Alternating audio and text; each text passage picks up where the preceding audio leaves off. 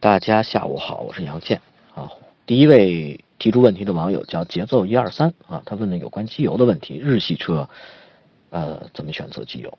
呃是这样，机油厂商呢不会针对某款量产车去专门开发一种机油，所以不存在专车专用的这种概念，只要选择符合车辆使用环境和发动机要求这个标号的机油就是合适的。那么日本品牌生产的机油也有很多适合欧洲车。啊，这里提到的日本品牌说的是日本机油品牌啊。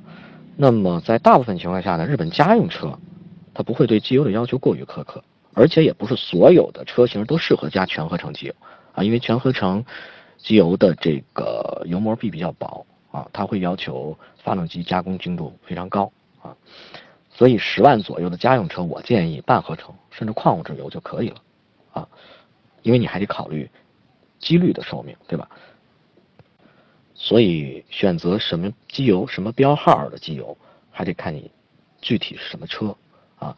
有一些年限包括公里数跑的比较多的车，也不让呃也不建议去加全合成机油。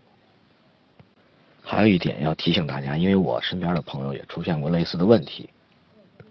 呃，当咱们加的机油不是四季通用的这种。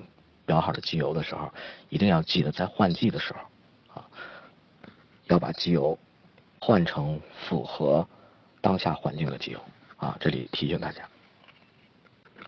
第二位朋友沙场见英雄问的也是有关机油啊，他是呃要换成另一个品牌的机油，呃，这是可以的啊，但不建议这种频繁的更换啊，尤其要注意标号。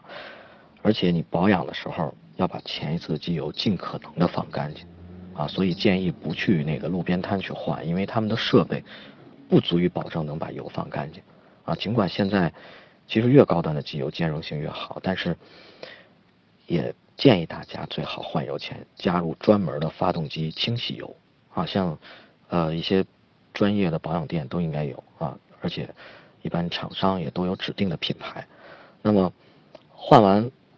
头一次啊，不建议跑过长的公里数，比如之前是一万啊，那就提前到七千五，之后再回到再恢复到一万一保养。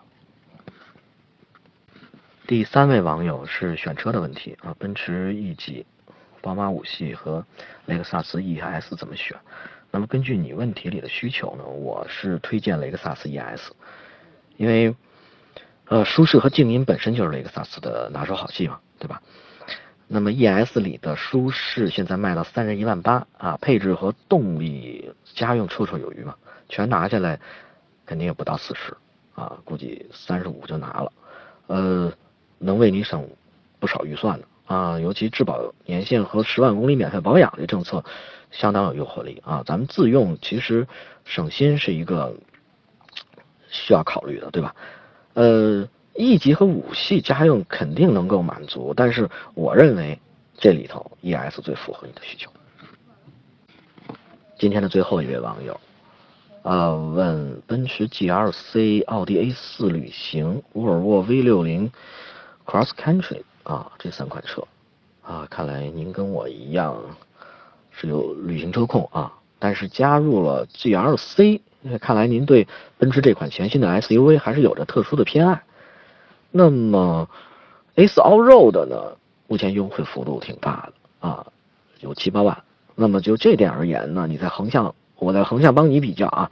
那个 A4 Allroad 在驾驶感受、实用性、空间、四驱能力啊，甚至这个稍显劣势，这配置，呃，都没有一个特别明显的缺陷，我觉得。但是，而且而而且它还有选装包啊。那么 V60 Cross Country 呢，就是属于那种。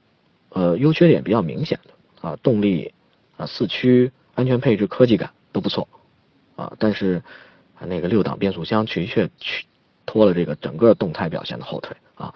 呃，空间呢，空间舒适度呢，有主要是来自后排的啊，那个座椅的硬度和靠背的角度，呃，都不太适合长途旅行。就这三款车和价位而言，我觉得要选 V60 Cross Country，不如就上奔驰 GLC 了啊！我不知道这样的回答您。您是否满意？啊，也希望能够帮到你。今天是周五啊，也祝大家周末愉快。我是杨健，下期节目再见。